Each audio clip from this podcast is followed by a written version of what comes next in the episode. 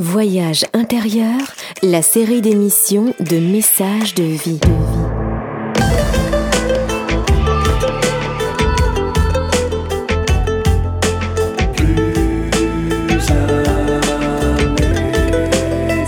Une émission produite par Richard Federman.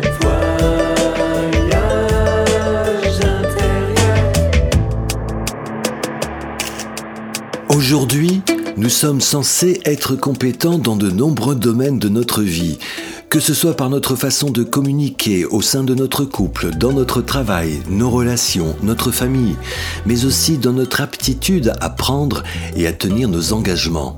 Or, le sentiment de réussir sa vie dépend-il en grande partie de notre réussite dans ces domaines? Force est de constater que les méthodes d'éducation traditionnelles ne nous ont pas appris à être compétents face aux challenges de la vie.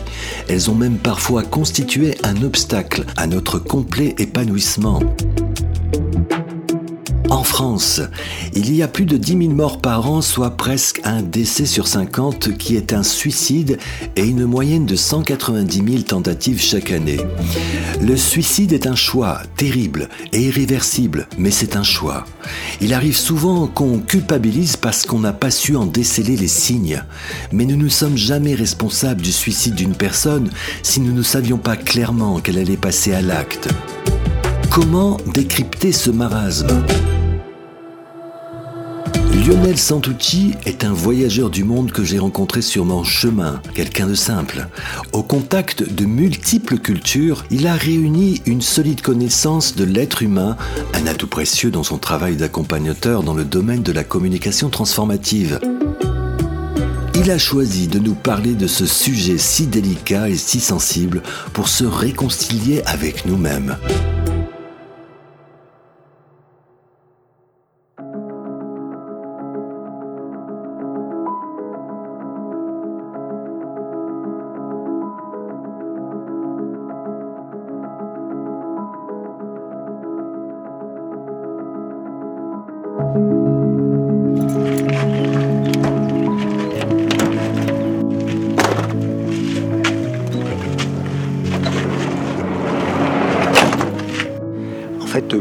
Des formations d'écoutants avec la personne qui m'a formé, et ben dans la formation, il y avait une formation prévention du suicide.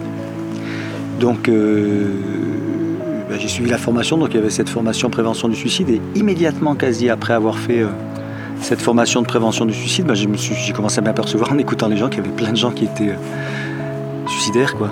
Chose que je voyais pas avant. Donc j'ai commencé à accompagner des gens qui étaient suicidaires et j'ai vu qu'il y avait des résultats, c'est-à-dire que pour le moment, tous les gens que j'ai accompagnés qui étaient suicidaires, il n'y en a aucun qui s'est suicidé. Et je pense que parmi eux, peut-être pas tous, hein, mais il y en aurait qui seraient suicidés s'ils n'avaient pas été accompagnés.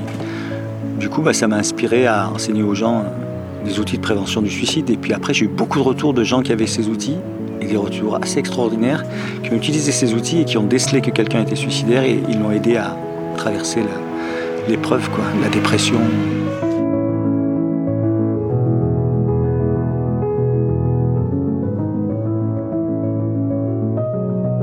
Pas avoir peur de parler du suicide et de la mort. Et c'est ça le- la chose qu'on n'a pas vraiment apprise. La plupart d'entre nous, lorsque quelqu'un est suicidaire, on a plutôt peur d'en parler ou de parler de la mort, alors que dans, la formation de prévention du suicide, la première chose que j'enchaîne aux gens, c'est c'est un tabou de parler de la mort, et c'est pour ça de ça qu'on va parler quand quelqu'un est suicidaire, et c'est d'en parler qui va le permettre de, de, de passer à travers. En exprimant son désir de mourir, c'est là qu'il va pas se suicider souvent. Alors que de garder pour lui, bah, c'est comme si cultivait une sorte de gangrène, quoi, quelque chose qui va le tuer.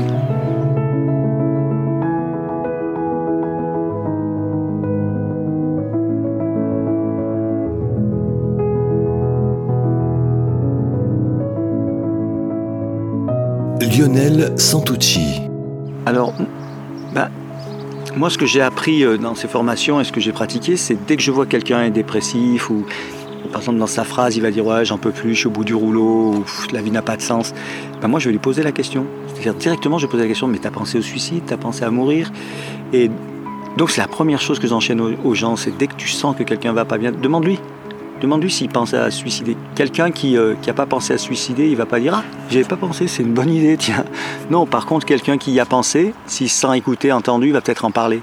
À partir du moment où il en parle, et ben il s'exprime, tu vas voir, tiens, il est, dans une phase suicidaire. Donc la première étape, c'est de détecter est-ce qu'il est dans une phase suicidaire ou pas. Si la personne dit non, non, euh, je ne vais jamais me suicider, j'ai une famille, bon, ben c'est bon, mais s'il dit oui, j'y pense, tous les jours j'y pense. Ben là, la deuxième étape, c'est de, voir combien concret est le plan. C'est-à-dire c'est différent une personne qui te dit ouais j'ai envie de mourir mais bon euh, ça me passe dans la tête un peu tous les jours que quelqu'un qui te dit euh, ouais j'ai envie de mourir et j'ai le pistolet avec les balles dans, mon, dans ma chambre et je sais qu'à un moment je, vais mettre une balle. Tu vois la gravité n'est pas la même. Donc en fait il s'agit de poser des questions pour mesurer la gravité. Et plus le plan est précis en relation avec le suicide, plus la personne est en danger en fait. Donc là après c'est la troisième étape c'est de savoir qu'est-ce que je peux faire et chacun a des qualifications différentes. Moi, je ne suis pas psychiatre ou psychologue, donc quand je vois que c'est vraiment grave, j'ai appelé des professionnels. Quoi. Mais si je vois que je peux écouter la personne et que je peux l'aider à changer d'avis, alors je vais, je vais l'écouter. C'est que de l'écoute. En fait, c'est simplement de l'écoute, mais sans jugement, sans rien, simplement accepter. Ouais, t'as envie de mourir, t'en peux plus. Et en fait, ce que je vais faire, moi, c'est je vais parler de la mort justement. Oui, t'en peux plus. Je vais parler de ce que vit la personne, son expérience, son désir de mourir. Et parce que c'est le seul. Euh, souvent, les gens qui sont suicidaires sont dépressifs. Et c'est le seul désir qu'ils ont. Donc, si on veut entrer dans leur monde, il va falloir entrer dans ce monde du désir de mourir. Donc entrer dans son monde de désir de mourir, ça veut dire euh, l'accompagner là où il est. Tu as envie de mourir, t'en peux plus, la vie n'a pas de sens pour toi. Vraiment l'accompagner dans, dans, cette, euh, dans cette souffrance de vide, quoi, de, sans désir et juste arrêter la souffrance. Parce que les gens qui se suicident en général, c'est des gens qui souffrent énormément, c'est pas des gens qui sont heureux. Donc accueillir cette, cette souffrance. Et parfois, en accueillant cette souffrance, parfois il y a une petite émotion qui se réveille. Par exemple, la personne va dire Ouais, puis de toute façon, ce monde est injuste. Et là, ah ouais, t'es un peu en colère avec le monde. Oui, c'est pas juste. Et dès qu'il y a une émotion, je vais, au lieu de souffler sur la mort, je vais commencer à souffler sur la vie, puisqu'il y a une émotion qui se réveille. Je vais m'intéresser à cette émotion, cette colère, cette frustration. Souvent, la dépression, c'est une colère réprimée. Donc, si je peux réveiller cette colère, alors il y a quelque chose qui va se passer. C'est la troisième étape, c'est réveiller une émotion dans ce, milieu mortifère là. Et une fois qu'une émotion est déclenchée, il y a de la vie, l'émotion, ça veut dire il y a de la vie. À ce moment-là, je vais demander à la personne de prendre un engagement avec moi ou avec lui. L'engagement, ça peut être ok, tu rentres chez toi, tu prends ton pistolet et tes balles, tu les donnes à ton voisin ou tu les jettes et tu te désarmes ou alors, euh, écoute, quoi qu'il arrive, euh, cette nuit ou si tu te sens pas bien, tu t'engages à m'appeler demain matin à 7 heures. Tu t'engages à me téléphoner, quoi qu'il arrive cette nuit, parce qu'il se peut qu'il aille mieux, parce que je l'ai écouté pendant... Euh, une heure ou deux, je l'écoutais, il va mieux, mais il se peut qu'il rentre chez lui, au milieu de la nuit, il a envie de se mettre une balle, quoi, il se la met. Donc je vais lui demander de prendre un engagement. Et en prenant un engagement de m'appeler à 7 heures, si à minuit il va pas bien, comme il a pris un engagement, souvent les gens qui, qui veulent se suicider veulent se débarrasser de tout, euh, tu vas régler leurs problèmes. Et comme j'ai pris un engagement avec Lionel, si je me suicide, il y a un peu de culpabilité. Donc cette culpabilité, en fait, cette émotion, va l'empêcher de se suicider. C'est un piège un peu. Hein. Mais en fait, L'inverse de la, la vie, c'est pas la mort. L'inverse de la vie, c'est quand il n'y a plus d'émotion, c'est la dépression en fait. Donc si on peut réveiller une émotion, même de culpabilité, ça va permettre à la personne de, tenir la nuit, de me rappeler le matin et de dire ouais Lionel, j'ai vraiment failli me suicider cette nuit, mais comme je t'avais promis, ok, et de continuer à l'accompagner si je suis qualifié. Ou encore une fois, référer la personne à des professionnels, c'est-à-dire euh, des psychiatres, des psychologues qui peuvent l'accompagner. Je dois mettre la ceinture, c'est obligé non Ça, tu peux mettre la ceinture si tu veux. Par contre, euh, sur le chemin, c'est pas obligatoire. Après, il y a l'arbre. C'est grisou. Ah oui, grisouille. C'est ton âne Il y a deux ânes mâles, tous les autres c'est des femelles. Ah. Imagine, ils ont 18 femmes. 18 deux femmes ânes, 18 femmes. On, Ah les laisse, oui, on, les laisse pas toujours, on les laisse pas toujours ensemble, sinon il y aurait plein de, de petits anons. Mais de temps en temps on les lâche. Ils s'éclatent. Tu penses que c'est chanceux d'être un mâle Je pense pas que c'est chanceux d'être un âne. Parce que l'âne il va voir la femelle et, et- et- et quand elle a pas envie, elle lui met des coups de sabot et lui il continue, tu sais. Elle lui met des coups de sabot, il continue. C'est c'est un âne quoi. Mais alors est-ce que tu crois que c'est on est chanceux d'être un homme? C'est pas mal déjà. Disons que si j'avais le choix entre l'homme et l'âne, je prendrais l'homme quand même.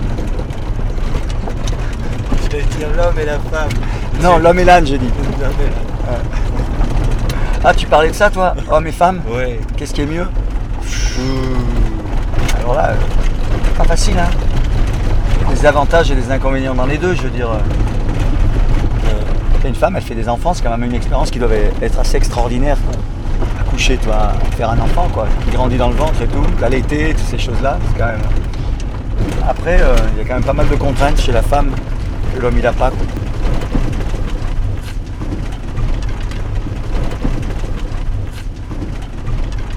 Vous écoutez Le Voyage intérieur, la série d'émissions de messages de vie MES plus loin sage. Aujourd'hui, notre invité, Lionel Santucci. Donc il y a des, c'est à savoir ce que chacun est capable de faire. Dans les séminaires, moi j'enseigne beaucoup l'écoute. Donc j'accompagne les gens à accompagner. Si quelqu'un a les capacités d'écouter, d'accompagner, de faire prendre une décision à la personne, un engagement, il y a des chances que la personne elle traverse le- la phase suicidaire. Et quelles sont les premières questions de, de l'ordre de l'écoute que, que tu poses Ben, au début, c'est pas vraiment des questions, c'est plus euh, si quelqu'un m'approche, il me dit ouais, je suis pas bien dans ma vie et tout, je vais simplement entrer dans son monde et reformuler la reformulation basique. euh, tu te sens l'émotion parce que ouais, t'as pas de goût à la vie, parce que ça se passe pas comme tu veux ou je sais pas. Donc vraiment reformuler. Quand viennent les questions, si je sens qu'il y a un désir de suicide, la question ça va vraiment être directement ça. Ça va être t'en es où avec la vie et la mort? T'as pensé à te suicider? C'est quelque chose que tu, qui te vient dans la tête? Je vais être vraiment précis dans la question. Ça va vraiment être est-ce que tu y penses ou pas? C'est une question fermée, mais c'est je veux savoir parce que si s'il me dit non non non, c'est quelque chose que je ferai jamais, c'est pas la peine de faire de la prévention du suicide, c'est pas quelqu'un de suicidaire. Donc la première chose, c'est vraiment détecter cette question taboue dont tout le monde a peur, qui est la question la plus importante, c'est où t'en es avec la mort? Est-ce que tu as pensé à te suicider? Ce qui terrifie les gens, ça fait peur de demander cette question. Moi, je la demande au moins une fois par semaine, parce que j'ai beaucoup de, personnes qui, demandent de l'aide, de l'accompagnement et qui sont là. Et je dirais qu'une fois par an, il y en a un qui me dit Ouais, ouais, je, pense vraiment me suicider. Donc, les 99 autres pourcents où j'ai demandé, si je le demande 100 fois, eh bien, c'est une bonne nouvelle. Non, je suis pas suicidaire. Moi, ça me dit Ok, bon, on peut bosser, alors on peut travailler sur autre chose que sur la prévention du suicide. C'est pas que tout le monde est suicidaire. Il y a très peu de gens qui sont suicidaires. En même temps, si on regarde les statistiques, 200 000 tentatives de suicide par an en France. 200 000. Il n'y en a que 10 000 qui réussissent. Ça veut dire qu'il y a 190 000 personnes qui tentent de suicider et qui échouent. Ça veut dire que c'est pas facile de suicider. Ça demande beaucoup de courage. C'est pas, c'est pas facile. C'est pas un acte qui est. euh, on a tous le choix, hein, mais c'est pas un acte qui est, euh, qui est anodin. Quoi. Quelqu'un qui suicide, il fait, il fait un effort qui est énorme. Il y a une souffrance derrière qui est énorme. Il y a une motivation pour mourir, qui est souvent de la dépression, maladie mentale ou alcoolisme, dépendance. Mais cette force qui pousse à mourir, elle est énorme cette force, parce que pour arriver à mourir, c'est pas facile, hein, pour se donner la mort. Donc les gens, il, y a une force derrière, et cette force, au lieu d'être canalisée vers la vie, elle est canalisée vers la mort. Donc ça veut dire que si on arrive à choper cette force du désir de mourir, elle peut être réinjectée pour, euh, pour donner de la vie. En même temps, ça prend du temps et ça prend un peu d'expertise. Message de vie. Donner à comprendre.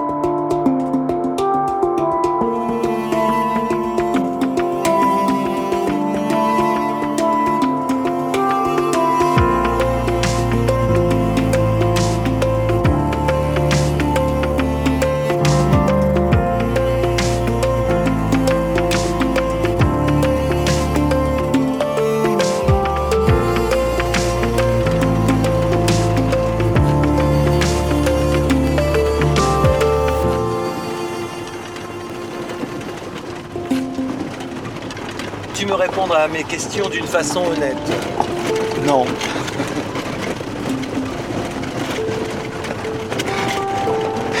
Je peux pas. Je veux bien, mais je peux pas. Non, je peux, mais ça veut pas dire je veux. je- Mais je peux, si je veux. Tu voudrais que je sois honnête? De, fa- de façon honnête, sans te prendre pour un prophète, un magicien, un philosophe ou un psychologue. Ouais, je peux, ouais. si je veux.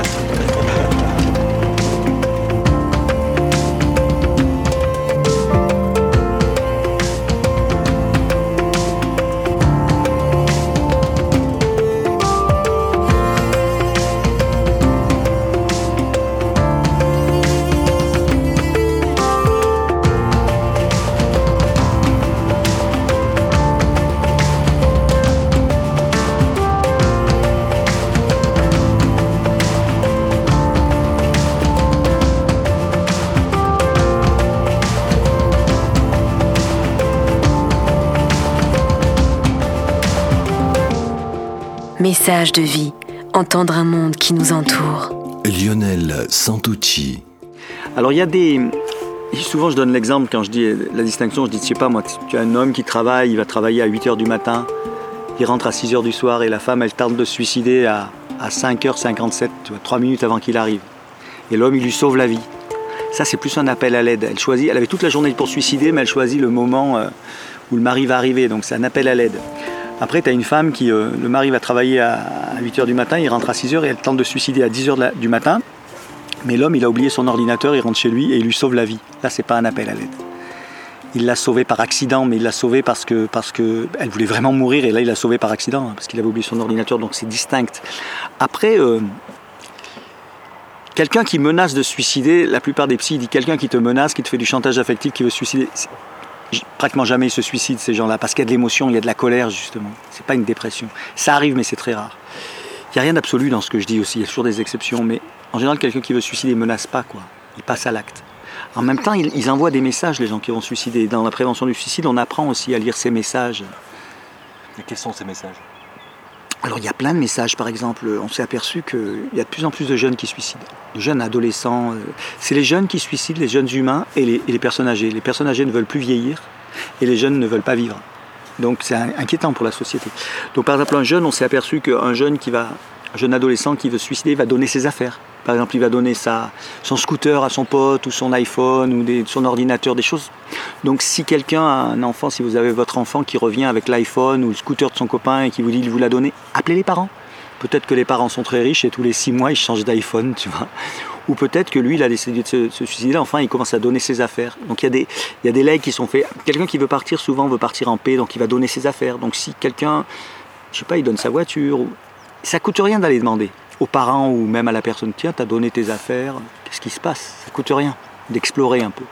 C'est des questions qu'on pose pas toujours, mais souvent quand quelqu'un se suicide, on se dit ah il avait un, il y avait quelque chose, j'avais pas vu.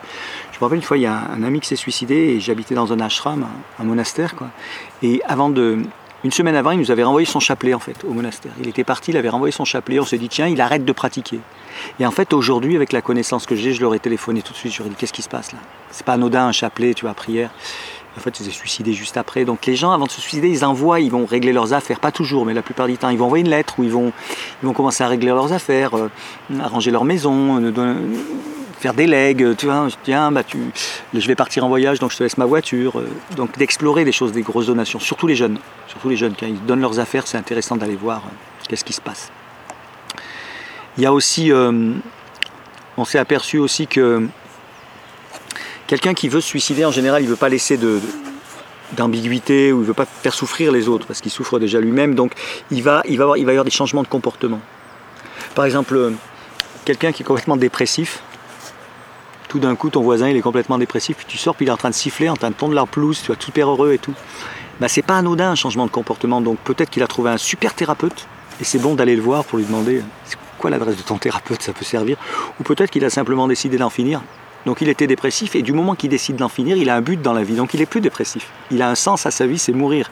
Donc quand on voit un changement de comportement, c'est d'aller voir la personne, lui dire Dis donc, t'as l'air d'aller bien là aujourd'hui, qu'est-ce qui s'est passé? T'as trouvé un bon thérapeute Non, j'arrête là. Ah, qu'est-ce qui se passe? Hein, Donc ça, ça coûte rien d'aller voir quand il y a un changement de comportement, où est la personne et poser la question. Où t'en es avec la vie? Ou l'inverse, hein, quelqu'un qui va super bien, puis d'un coup qui va super pas bien. En général, on s'inquiète plutôt des gens qui vont pas bien que des gens qui vont bien. Et pourtant, et pourtant, c'est souvent que des gens qui se suicident juste avant de se suicider, ils ont, ils ont décidé de se suicider, donc la vie reprend un sens, mourir, et du coup, il y a une, sorte d'espoir qui est trompeur. Donc poser la question, toujours poser la question. Comment tu peux distinguer quelqu'un qui veut se suicider et qui ne peut pas se suicider euh, parce qu'on porte tous un masque et tu sais bien que ce masque, on va afficher le meilleur de soi. Ouais, mais quand les gens ils commencent à vouloir parler du suicide, le meilleur de soi, ils le mettent un peu de côté, tu sais, le masque. En général, quand les gens ils sont dans une dépression telle qu'ils ont envie de mourir, il n'y a pas trop de masque en général même si on pourrait dire que l'émotion et la dépression, ça peut être un masque, mais en général, quand il y a, quelqu'un qui est vraiment pas bien, il est vraiment pas bien. Il n'y a pas de. Jeu là, on est dans la, dépression. Donc, euh, il y a quelqu'un qui peut dire non, je vais bien et mentir et suicider une semaine après, ça peut arriver. Que la personne elle mente, elle porte le masque de je vais bien. Mais en général, euh, quand on rencontre quelqu'un qui va pas bien, on le sent. Après, la question, il est libre d'y répondre ou pas. Hein. Si je lui dis tu veux te suicider, il peut dire non, non. Et puis le faire. Mais, mais la plupart des gens que j'ai vus qui ont utilisé ces outils, même moi, quand je les ai utilisés, la plupart du temps, la personne était sincère. Elle disait oui ou non. Et ça s'est avéré vrai. Quoi. Quand elle disait oui, je veux mourir, il y avait vraiment une urgence. Et moi, ça, tu vois, si vraiment je décèle qu'il y a une urgence et que je peux rien faire, je vais appeler des professionnels. Je peux appeler le SAMU ou l'hôpital, enfin, SAMU psychiatrique ou quelque chose pour accompagner la personne, même si je suis pas pour euh, l'internement, etc. Si c'est pour sauver une vie, il y a des gens professionnels. J'ai jamais vu quelqu'un que, à qui j'avais demandé d'aller voir un psychiatre ou qui avait été interné, qui revenait me voir et me dit m'insulter, tu vois, en me disant qu'est-ce que tu as fait, tu m'as sauvé la vie, j'ai jamais vu. Par contre, j'ai vu des gens qui sont venus, ils m'ont dit merci, j'étais vraiment pas bien, je pense que je serais passé à l'acte. Mais j'ai jamais vu quelqu'un qui me dit qu'est-ce que tu as fait? Tu m'as empêché de me suicider. Donc ça coûte rien. Après, euh, c'est pas à nous de juger dans le cas psychiatrique, il y a des professionnels pour ça. Mais j'ai rarement, vu quelqu'un qui mentait au point de dire euh, je vais pas t'en parler parce que. Enfin, moi, j'ai pas vu ça. Il y a des gens qui m'ont parlé de suicide et qui se sont suicidés. J'ai rien pu faire. Ça arrive quelqu'un qui veut suicider suicide si vraiment il est déterminé. C'est-à-dire qu'ils m'en ont parlé, ils m'en ont reparlé, ils m'en ont reparlé, puis un jour ils m'ont plus parlé parce qu'ils étaient morts. Quoi. Et moi j'ai écouté, etc. Et à un moment, je me rappelle j'avais travaillé avec une amie qui travaillait dans un, aux États-Unis dans un, une hotline, là, c'est tous les gens dépressifs qui appellent. Et elle m'a dit pendant trois ans, il y a un homme qui, a, qui appelait tous les soirs. Pendant une heure, il appelait, je vais me suicider et tout. Et elle, elle l'accompagnait. Tous les soirs, il l'appelait. Un jour, il a plus appelé, elle s'est renseignée, c'était suicidé.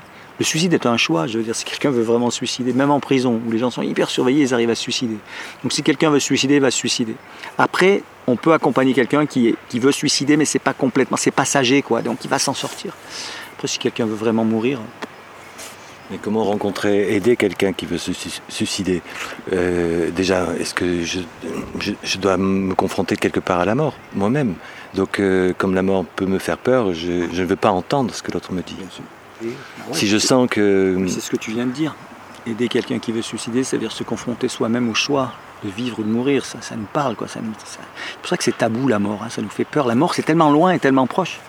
La mort, on pense que de la mort, on pense toujours aux autres, parce que finalement, on n'est jamais mort, sinon on ne pourrait pas en parler. Donc la mort, c'est très, euh, c'est très spécial, la mort. C'est là et pas là, quoi. Demain, tu es peut-être mort, ou je suis mort, on se parle aujourd'hui, tu vas dire, ah, j'étais avec Lionel hier, on se parlait, il est mort. C'est très proche, et en même temps, c'est très loin, on n'y pense jamais. Donc le suicide fait que ça, on est en face de quelqu'un qui veut suicider, ça nous rapproche de la mort, de nous-mêmes. De... Donc effectivement, on a, peur d'en parler. C'est ça le problème du tabou, c'est que on a peur de parler quelque chose qui va tous nous arriver tous et qui changerait profondément la vie de l'humanité si justement on en parlait, si on se confrontait à la mort. Mais la vie de l'humanité est basée sur euh, la vie euh, sans parler à la mort, et c'est la folie, quoi. C'est un peu une folie, l'humain est fou, quoi, il pense pas à sa mort. Alors que la sagesse, ce serait de penser tous les jours qu'on va mourir demain et de vivre comme si on allait mourir demain, vivre pleinement. Donc oui, euh, on a peur de parler de suicide parce qu'on a peur de la mort. Donc ça éveille la peur de la mort. Cette chose qu'on veut re repousser, repousser, repousser, mais qu'on n'a aucun pouvoir dessus en fait. Déjà, et il y a aussi la responsabilité qu'on porte, le fait d'aider quelqu'un qui veut se suicider.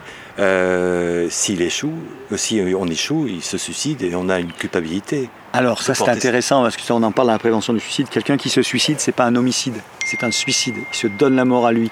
Donc personne d'autre n'est responsable de sa mort que lui-même. En tout cas, coupable, personne ne l'a tué, donc il n'y a pas de culpabilité. Je crois qu'il y a une fois aux États-Unis où il y a quelqu'un qui a été euh, considéré comme coupable parce qu'il avait harcelé quelqu'un avec des SMS pour qu'il se suicide et ça a été prouvé, donc il a été condamné. Mais sinon, euh, il n'y a pas de condamnation à. Si on n'aide pas quelqu'un à suicider, bien sûr, si on l'aide à suicider, c'est une complicité, c'est une non-assistance à personne en danger. Mais si on n'aide pas la personne, on fait tout pour qu'il aille mieux, on l'accompagne, etc., et qu'il se suicide, il n'y a pas de culpabilité à avoir. Le problème, c'est que les gens culpabilisent. Mais ça, c'est c'est encore intéressant à explorer. La personne qui culpabilise parce que quelqu'un est mort dans sa famille, s'est suicidé, le frère, les parents. Quand on parle de la prévention du suicide dans les séminaires, tout le monde parle de culpabilité. Mon, père s'est suicidé, ma mère s'est suicidée. Mais c'est fort parce que cette culpabilité, elle génère des ressuicides dans les familles. Ça devient transgénérationnel, toi. C'est-à-dire on reproduit en plus, parce que la culpabilité amène à reproduire. La culpabilité, c'est l'inverse de la responsabilité. La responsabilité, elle va nous faire changer de voie. Je change ma réponse. Mais la culpabilité, c'est je recommence la même chose. Donc si je, je reste dans cette culpabilité, oui, c'est toxique. Mais, mais si on n'a pas tué la personne et qu'elle s'est suicidée d'elle-même, on n'a pas de culpabilité là-dedans. On a peut-être des responsabilités, peut-être qu'on l'a pas aidé assez, mais c'est pas une culpabilité, c'est bon, je ferai mieux la prochaine fois, mais il n'y a pas d'actes qui ont fait que, sciemment j'ai aidé cette personne à mourir. Donc il y, a quelque chose à distinguer là-dedans entre responsabilité, culpabilité. Et puis il y a, D'après moi, on devrait tous être formés à l'accompagnement, à la prévention du suicide à la communication. Même dans les écoles, on pourrait faire ça. Nous, on fait, on fait une heure, une heure et demie dans les séminaires de prévention du suicide et on fait une journée de communication. Donc en trois jours, les gens ils pourraient être formés à, Il y a 200 000 tentatives de suicide. Si vraiment on prenait des, des mesures comme on a pris pour la prévention routière, je pense qu'on pourrait diminuer de moitié en 2-3 ans les tentatives de suicide en France. Je pense. Après, tu vois, je travaille aussi en Amérique du Sud, en Uruguay, pareil, ils ont encore plus de suicides qu'en France. Après, les Français, plus grands consommateurs d'antidépresseurs, donc on n'est pas bien, tu vois. Donc, il y a quelque chose. Tu quand on commence à parler de suicide, on commence à parler de l'état général des gens, et ça veut dire qu'il y a un, certain problème d'existence existentielle, c'est-à-dire les gens ne veulent plus vivre. Si tu veux plus vivre, c'est que tu n'es pas heureux. Si tu n'es pas heureux, c'est quelque chose qui va pas bien. Et s'il y a beaucoup de gens qui veulent plus vivre, c'est qu'il y a quelque chose qui va pas bien, mais dans toute la société. Quoi. Donc euh, on pourrait travailler sur ça. Si c'était vraiment l'axe de travailler sur la prévention du suicide, on pourrait faire plein de choses en France, et dans le monde entier d'ailleurs. Je sais plus c'est pas 8 millions par an de suicides. Je veux pas dire de bêtises, mais dans le monde, c'est assez énorme le chiffre. Ça fait peur, quoi. Je crois qu'il y a plus de gens qui se suicident dans le monde par an que de gens qui ont été tués pendant la dernière guerre mondiale, tu vois. Mais pourquoi on ne parle pas de ces choses-là? On ne parle pas parce que ça remet en question toute notre vision de la vie, comme tu dis, de la mort, de, du sens de la vie, de qu'est-ce qu'on fait là. On regarde les statistiques, les gens qui sont spiritualistes se suicident moins que les athées. Les matérialistes se suicident plus. C'est normal, ils croient qu'il n'y a plus rien derrière, donc qu'il n'y a rien à perdre. Il y a toutes, ces choses-là, on n'en parle pas parce que ça orienterait la société dans une autre direction. Si on voulait résoudre le suicide, il faudrait peut-être plus d'éducation spirituelle. Il faudrait peut-être moins de matérialisme. Enfin, il y a des pistes, quoi. Mais, mais oui, c'est tabou parce que, parce, que, parce que ça remet en question tout un système.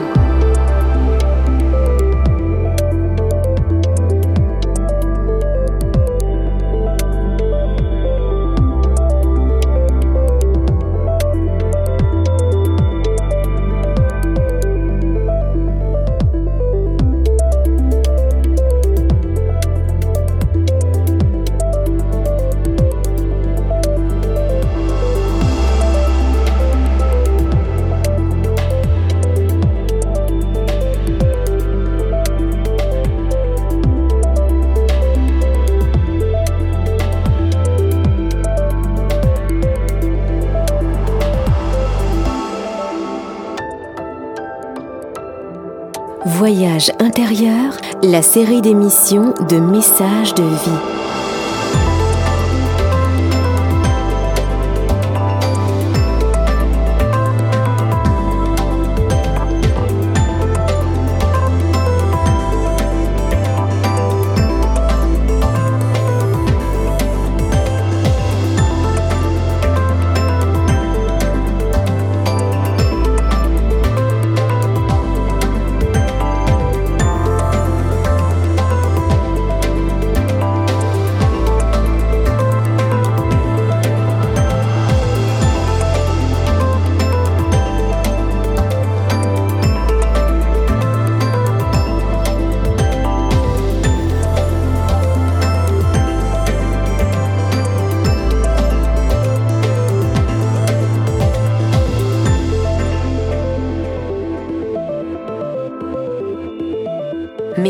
Message de vie, donné à comprendre. Vous écoutez Le Voyage intérieur, la série d'émissions de messages de vie MES plus loin sage. Aujourd'hui, notre invité, Lionel Santucci. Nous parlons le, même langage et pourtant nous avons des difficultés à nous comprendre. Quelles sont les causes de cette euh, incompréhension? Tu parles de toi et moi? Ou en général l'humain? En général, l'humain, nous, Je pense que, enfin, pour mon expérience à moi, c'est euh, si je comprends pas les gens, c'est parce que je les écoute pas, tu vois. Et euh, avant, je crois que j'écoutais très peu les gens avant d'apprendre à écouter. Et je crois que j'ai jamais vraiment compris les gens avant de les écouter. Et même quand je les écoute, des fois, je suis pas sûr de les comprendre. Je suis obligé de répéter des fois ce qu'ils disent pour être sûr d'avoir compris. C'est bien ça que tu as dit. Et je te dis, une fois sur deux, c'est pas vraiment ça qu'ils ont dit, quoi. Et comment, leur, euh, comment avoir une meilleure compréhension hein Je pense qu'il y a redoubler d'écoute et vérifier à chaque fois, quoi. C'est-à-dire si quelqu'un me dit ouais, euh, euh, je sais pas moi, euh, j'en ai marre de bosser dans cette boîte et tout, j'ai envie de changer de boîte, ben, vérifier, j'entends que t'en as marre, quoi. on est au du rouleau, tu veux vraiment changer de boulot. Et peut-être qu'il va me dire non, je veux pas changer de boulot, c'est juste que je suis obligé, donc j'ai pas vraiment compris en fait. Donc c'est pas évident de, vraiment être sûr d'avoir compris quelqu'un. Il y a intérêt à vérifier en tout cas. On n'a pas cette, cet automatisme pour vérifier. On n'a pas appris, ouais. Parce qu'on présume beaucoup que ce que les gens disent, c'est ce que nous on se dirait dans le même cas. Et aussi, on présume beaucoup que, que quand ils parlent, enfin, la plupart des gens, ce qu'ils font, moi je le faisais aussi beaucoup avant, c'est que quand quelqu'un parle, je suis en train de penser à ce que je vais dire quand il va arrêter de parler. Donc je l'écoute plus. Donc dès qu'il arrête de parler, je suis même plus là où il en est parce que ça fait un petit moment que je pense à ce qu'il a dit, les trois premiers mots, tu sais. Donc en général, je réponds quelque chose, mais qui est déjà plus à voir avec ce qu'il a dit, quoi. En fait, il y a deux monologues et chacun il pense que c'est un, un dialogue, mais c'est pas un dialogue, c'est deux monologues, quoi. Et souvent, j'ai vu ça, moi. Parce qu'on s'arrête euh, sur quoi alors? On s'arrête, ça va? Tu vois T'arrives à voir? Regarde, c'est bien. ça va. Ça va? Ouais. Parce qu'on s'arrête finalement à. à- on, on ramène tout à soi. On écoute euh, le dialogue de l'autre et Ah ouais. on, on ramène à soi. Ouais. Les il y a- trois il y a- premiers mots, c'est Ouais. intéressant. Tu sais, il y a des exercices en psychanalyse. Là. Moi, j'ai jamais fait de la psychanalyse, mais où ils, te- ils vont te dire un mot, puis tu vas dire un. Tu sais, je te dis, euh, je te dis euh, nuage, et tu l'autre dit blanc, euh, chèvre, l'autre il dit sexe. tu vois, il pourra ça. Tu vois, il y a des choses comme ça. Et, je pense qu'on fait pareil automatiquement. Quelqu'un dit trois ou quatre mots dans la phrase, et nous, ça nous amène, ça nous évoque des idées, des images du passé, des subconscients, inconscients. Et donc, dès qu'il a parlé de ça, il y a notre pensée, notre mental qui se maroute, et on commence à écouter notre mental, on entend plus que l'autre il dit, quoi. Et après, on va répondre, mais en fait, on répond pas par rapport à ce qu'il a dit, mais par rapport à ce que ce qu'il a dit, ça nous a fait. L'affect, en fait, ce, que, ce qui nous touche dans ce qu'il a dit. Et euh, ça veut dire que c'est vachement un dialogue de sourds, quand même. hein. Alors ça touche quoi? Ça touche euh, quel côté de nous-mêmes? Je sais pas, ça doit toucher des choses du passé, du, des, Ouais. des expériences du passé. Oui, alors les, euh, les expériences du passé, c'est ce qu'on a en mémoire, et donc la mémoire, elle est stockée où? Dans notre cerveau, mais plus précisément, c'est surtout nos, émo- nos émotions? Ce seraient nos émotions? Pense que la mémoire, elle est stockée grâce aux émotions. C'est-à-dire que les émotions, c'est un peu ce qui, ce qui grave Les la événements. mémoire, mais les événements, ils sont gravés, euh, ils, ils sont dans ces émotions, quoi. Je sais pas, c'est comme si tu dis à un enfant quand il est tout petit, euh, t'es un petit con, t'es nul, t'es un petit con, t'es nul. L'enfant, il a peur quand il entend ça. Donc il y a une émotion, et le, le message, il rentre dans l'émotion, il est ancré en lui, enfermé dans cette émotion. Et chaque fois que l'adulte, euh, dans sa vie, euh, il, il se met à avoir un challenge, un, un ex- un examen ou un truc comme ça, où il se reconnecte avec le stress et la peur, bah, il, se dit à nouveau, je suis nul, quoi. Il échoue. Tu vois, c'est-à-dire que l'émotion, en fait, c'est ce qui enferme le, message qui a été donné. Et, chaque fois qu'on entend quelque chose, en fait, si on l'a vécu avec émotion avant, ben, ça réveille euh, cette croyance ou cette identité. Ou... Et, et- et en fait, je pense que chaque fois qu'on parle, même dans une conversation totalement ordinaire, il y a, il y a plein de choses comme ça qui se. C'est mon téléphone. Il y a plein de choses comme ça qui se, qui se mettent en route, quoi. Puis alors plus on a de cultures différentes, comme toi, tu as des ori- origines marocaines, etc., plus on a engrangé d'informations distinctes, donc ah, c'est encore plus compliqué de comprendre, parce que toi tu vas avoir un passé d'enfant, je sais pas, au Maroc, ou je sais pas où, ou de la famille marocaine, donc avec une culture différente, ça veut dire que chaque fois que moi je vais dire quelque chose, ça va éveiller des trucs que moi je connais même pas, parce que je suis pas de ta culture, tu vois. Alors pour se comprendre, en vrai, c'est vachement difficile, quoi. Bah, à la limite, c'est mieux parce que je vais pas éveiller en toi. euh, vaut mieux se, ma- se- se connaître, avoir un métissage qu'on connaît pas. Ça nos- dépend si mon père a fait la guerre d'Algérie ou pas. Tu vois, Tu vois, la complication. C'est si moi j'ai un père qui a fait la guerre d'Algérie et que le mec il commence à me parler de l'Algérie, peut-être qu'il y a toutes les, connotations de, la guerre et tout, je vais me sentir coupable, ou je sais pas, mon père il culpabilisait beaucoup sur ça. Tu vois, et ça réveille le. Tu vois, ça devient un truc vachement complexe, c'est-à-dire au moment je deviens raciste, parce qu'en fait j'ai peur de sentir la culpabilité que mon père. Tu vois, ça devient vachement codé le truc. C'est pour ça que c'est c'est tellement simple d'écouter. Tu veux répondre Ouais, je vais répondre, mais attends. Vas-y, vas-y. C'est tellement simple d'écouter, c'est tellement simple d'écouter, mais on le fait rarement. En tout cas, c'est un super exercice d'écouter. Moi, j'encourage tous les gens à écouter au moins 3 minutes sans répondre les autres, une fois par jour, écouter une personne 3 minutes sans répondre. Je parle pas d'écouter la télé, hein, parce que les gens, restent devant la télé, écouter la télé, ils répondent pas. Quoique mon père, il regardait la télé et quand il y avait les politiciens, il disait Quel con celui-là Il les insultait et tout. Mais la plupart des gens, ils regardent la télé, mais ils sont capables d'écouter la télé pendant des heures sans rien dire, mais ils ils ont du mal à écouter leurs propres enfants pendant des heures sans rien dire. Moi, je proposerais des exercices comme ça. Écoutez votre femme, vos- votre mari, vos enfants pendant, je sais pas, 5 minutes par jour, sans réagir. Juste écoutez, écoutez. Du boulot. hein. Sans penser. Ah ben, on parlait du suicide tout à l'heure. Tu veux répondre ou... Le regard de l'autre est important, donc comment arriver à, des, à, à dire qu'on a en- en- une envie de se suicider quand justement le regard de l'autre est plus important? La plupart des gens qui se suicident, ils en parlent pas, tu vois. Ils en parlent si quelqu'un leur propose d'en parler. C'est-à-dire s'il y a une oreille qui est là pour... Euh, il y a beaucoup de honte, de culpabilité à vouloir mourir. C'est sale. Et puis il y a toute la religion. Le suicide, c'est condamné. Il y a quelques années encore, quand tu te suicidais, tu n'avais pas le droit d'aller à l'église euh, enterrer euh, tes fausses communes. Quoi. Il y avait un tabou. Donc effectivement, c'est encore en nous. Donc quelqu'un qui est suicidaire, il... y a des gens qui vont chercher de l'aide. Hein. Il y a beaucoup de gens qui vont voir des psys, j'en peux plus et. Il y en a énormément. Mais les gens qui suicident, c'est des gens qui vont pas y aller parce qu'il y a ce tabou. C'est pour ça que la première chose, c'est de briser le tabou, c'est-à-dire en parler. C'est-à-dire que dès que je perçois quelqu'un qui va pas bien, lui poser la question, tu as envie de te suicider, t'en es où là? Et, là, il va en parler. S'il sent qu'il y a une oreille qui est prête à l'écouter, qu'il ne juge pas, il va dire ouais, j'y pense. Ok. C'est ça le truc, c'est de, poser la question. Euh, sinon, lui, il va pas en parler lui-même. T'imagines le, le poids qu'il y a là derrière, la honte, la culpabilité, c'est horrible. Mais tu disais tout à l'heure, il va pas oser les voir à un psychiatre. Il y en a qui vont pas aller voir. Parce que c'est tabou, le sujet est tabou. Mais toi, par exemple, tu n'es pas psychiatre. Et pourquoi à toi on t'en parlerait? Alors moi les gens, c'est marrant parce que moi les gens se réfèrent par rapport à d'autres gens qui ont fait des stages, qui ont fait de... Et les gens viennent me voir parce qu'ils me connaissent. Et en général ils viennent parce qu'il y a un copain qui leur dit il y a un copain qui m'a dit t'appeler, je vais pas bien. Mais ils me parlent pas de suicide les gens. Toi je vais pas bien donc il m'a dit t'appeler, est-ce que tu peux m'aider? Et moi je dis ouais on se rencontre, on se rencontre et, au bout de deux, deux, trois phrases je lui dis mais t'en es où avec la vie, la mort là? Tu m'as l'air un peu déprimé, tu t'as pensé à te suicider? Mais ils s'y attendent pas les gens en général que je leur pose cette question. Et il y en a un sur dix, je te dis à peu près, ou un sur 100, je sais pas, je sais pas fait de statistiques, il va dire ouais j'y pense tous les jours. Ok, on va travailler là-dessus, qu'est-ce que tu as besoin comme aide? Et là je jauge si je peux l'aider ou si j'ai besoin d'un professionnel. Mais ces gens-là l'auraient jamais dit si j'avais pas posé la question, tu vois. Mais comme ils sont référés avec des gens, ils ont déjà une certaine confiance en moi, tu vois. Il y a un truc qui se passe, puis je suis justement pas psy. Tu vois, je vais pas leur donner des médicaments, je suis pas psy. pas... Les gens ont des appréhensions vers les psys, pas tous, mais il y en a qui ont des appréhensions, donc ça permet de, de, c'est pour ça que tout le monde devrait avoir ces outils. Oui, mais justement, avoir ces outils, avant de passer chez le psy, quelle est la limite Avant de passer euh, dans un cabinet psychiatrique, quelles sont les limites qu'on ne doit pas dépasser, mais qui nous permettent d'aider Tu sais, il n'y a pas longtemps, il y a un ami qui m'a appelé, il était en Espagne, à Madrid, côté de Madrid, il habite, et puis il venait de faire le stage avec moi un mois avant.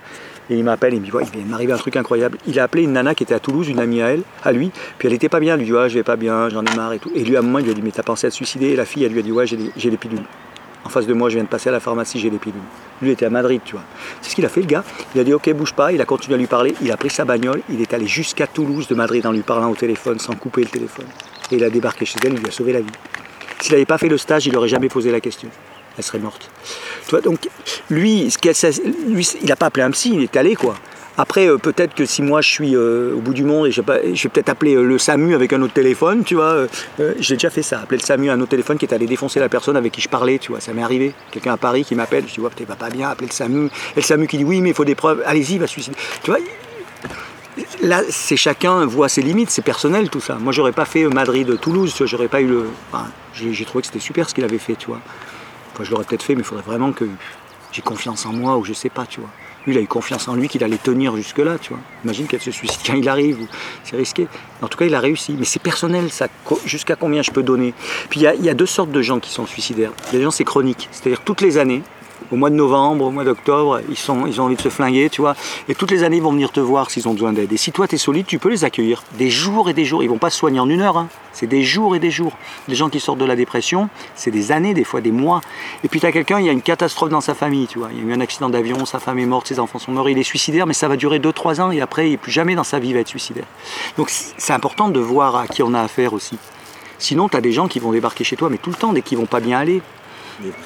Puis un jour ils vont se suicider et puis tu vas dire merde, à cause de moi je n'étais pas là ce jour-là, ils se sont suicidés. Ben non, c'est à toi de doser. C'est cette relation avec la mort justement, d'accepter que quelqu'un quelqu'un peut se suicider. C'est acceptable aussi. Je ne peux pas juger quelqu'un. Il y a, je crois que c'est au Japon, on juge les gens qui se ratent, tu sais. Il y, a, il y a un pays où quand quelqu'un se rate du suicide, il est condamnable.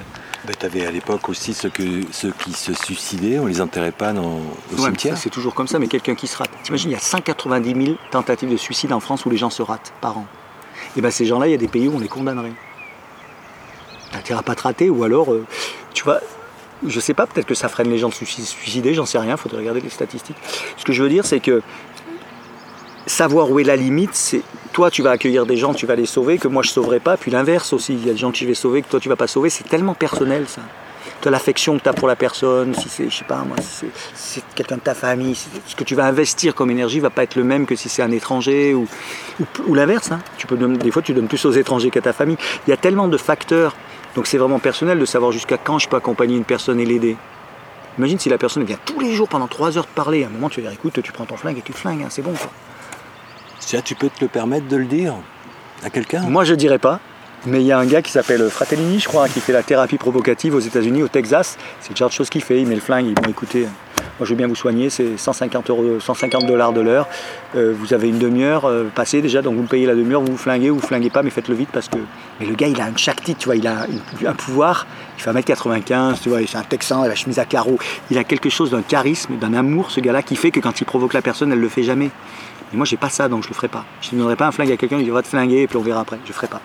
Mais il y a des gens qui ont des, pas des pouvoirs, mais un charisme qui fait que la personne, elle, a tellement confiance dans cette personne que pour cette personne, elle va pas, elle va pas tirer quoi. Alors, c'est tellement personnel. Moi, j'ai des outils de base, comment accompagner, comment déceler quelqu'un qui suicide. Après, chacun peut faire de son mieux.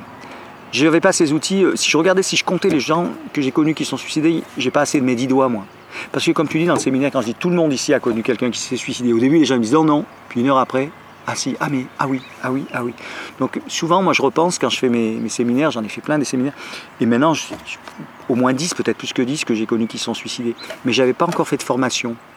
Par contre, depuis que j'ai fait la formation, je connais pas une seule personne qui s'est suicidée dans mon environnement. Par contre, j'ai beaucoup parlé de la mort avec des gens.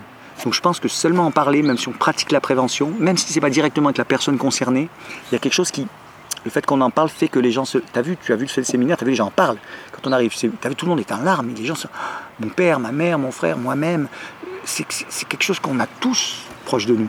Donc quand les gens peuvent en parler déjà, le fait d'en parler fait que ça apaise la pression et ça élimine une partie du problème en fait. L'autre fois, j'étais en Uruguay et j'avais une émission de télé à faire et, c'était le jour de la prévention du suicide en Uruguay. Et le gars, il était à la télé et il disait Ouais, euh, le présentateur qui d'habitude présente le football, tu vois, il disait Ouais, est-ce qu'on doit euh, euh, parler de la prévention du suicide? Est-ce qu'on doit parler du suicide aux gens qui sont suicidaires ou pas? C'est une bonne question. On va demander aux, aux téléspectateurs qu'est-ce qu'ils en pensent. Ils vont demander à une foule de gens qui savent rien de voter pour un truc, tu vois. Et après, c'était à mon tour de parler. J'avais pas parlé de la prévention du suicide, mais j'ai commencé tout de suite. J'ai dit, écoutez, là, vous demandez à des ignorants de choisir quelque chose dont ils savent rien, les gens. Ils n'ont pas de formation. Demandez à des professionnels. Dès que quelqu'un est suicidaire, on lui parle du suicide, oui. C'est la base même de la prévention du suicide. Donc, je voudrais le dire, puisque je suis à la télé, si quelqu'un est suicidaire, parlez-lui du suicide. Parlez des mots, n'ayez pas peur, c'est pas tabou. Et là, il a réagi, attends, mais tu peux pas dire ça. Si, je dis ça parce que je connais, vous ne connaissez pas. C'est que les gens, ils ne savent pas. Il suffirait d'informer les gens, de les former comme on fait dans le séminaire. Et après chaque séminaire, j'ai des gens qui m'appellent et qui me disent Tiens, il y a quelqu'un qui m'a appelé, je lui ai demandé s'il allait se suicider. Il m'a dit oui, je l'ai accompagné, il ne s'est pas suicidé. Chaque séminaire. Ça fait des centaines de gens, tu vois. C'est pas très difficile, on pourrait former les gens, euh, on pourrait faire des, cercles de prévention du suicide dans toutes les villes et tous les villages de France pendant, je sais pas, trois heures, euh, trois heures euh, une fois par an, euh, ça suffit. hein. Simple, très simple. Et moi, je garantis qu'on divise par deux le tentative de suicide sur un an en France. J'en suis sûr.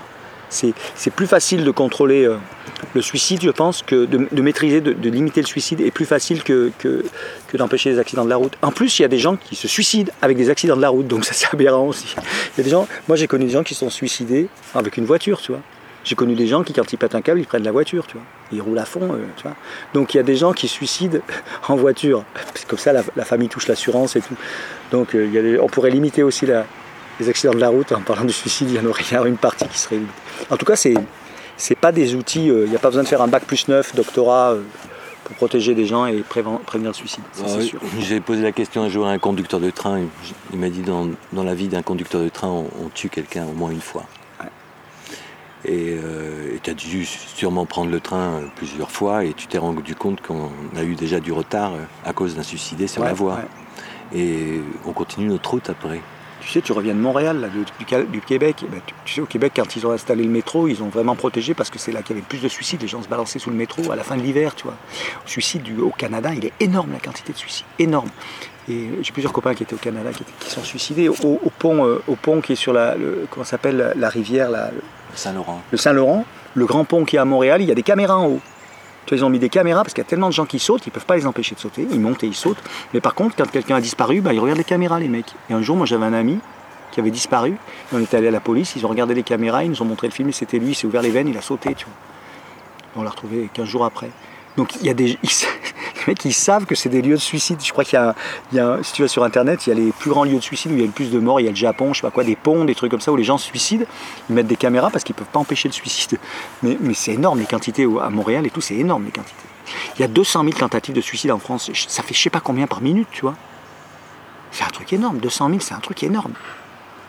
Bah, regarde, en ce moment, on nous parle du coronavirus et on en est à quoi 7 000 morts, 8 000 morts en France? Plus, plus. Plus, on n'en parle pas. Oui, mais 11 000, ça change. ça change. 11 000, mais ça change tous les jours. Mais même 11 000 morts par rapport à 200 000 tentatives de suicide par an, mais on parle jamais du suicide. Je veux bien qu'on parle du coronavirus, c'est important ce qui se passe, tu vois. C'est important que, que les gens ils prennent conscience du problème, ça c'est juste. Mais pourquoi on ne parle jamais du suicide qui est 20 fois plus euh, meurtrier chaque année? C'est-à-dire le coronavirus, ça a commencé au mois de janvier en France. Ça va durer, euh, mettons que ça dure un ou deux ans, si tout va bien. Avant qu'on ait les anticorps ou les médecins ou les. les- J'en sais rien. Mais on va l'arrêter ce truc-là. Mais le suicide, on n'a jamais pensé à l'arrêter. Jamais personne n'en parle. Dans 5 ans, il y aura eu un million de tentatives, tu vois tout. C'est quand même un truc assez extraordinaire qu'on ne parle jamais de ce qui tue le plus pratiquement. Bon, je parle pas des cancers qui tuent plus encore mieux. Donc la prévention du suicide, ça me semble quand même, pour un être humain qui veut faire du bien à la planète, euh, aux êtres humains, c'est pas un tabou, c'est un truc à faire face. Quoi. Puis c'est la mort, c'est super la mort. C'est génial de, de, de- de- Putain, mais se lever le matin et savoir que je vais mourir, c'est quand même un avantage, non? Tu vis pleinement, quoi.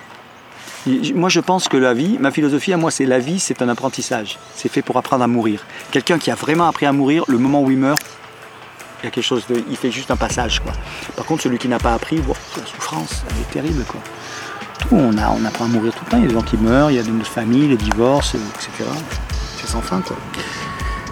Donc, c'est pas tabou, ça fait partie de la vie. Donc, euh, bienvenue. Lionel Santucci utilise des outils dans les principes de vie alliant sagesse et psychologie moderne. La communication transformative est son credo. Il organise des séminaires aux personnes de toute profession qui désirent s'épanouir et vivre leur potentiel.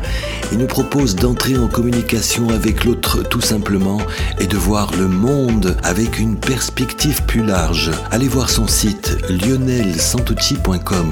Pour ma part, je vous donne rendez-vous la semaine prochaine dans le voyage intérieur, la série d'émissions de messages de vie MES plus loin sage.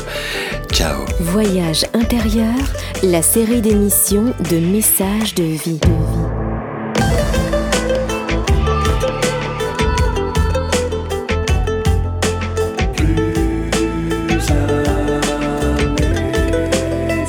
Une émission produite par Richard Federman.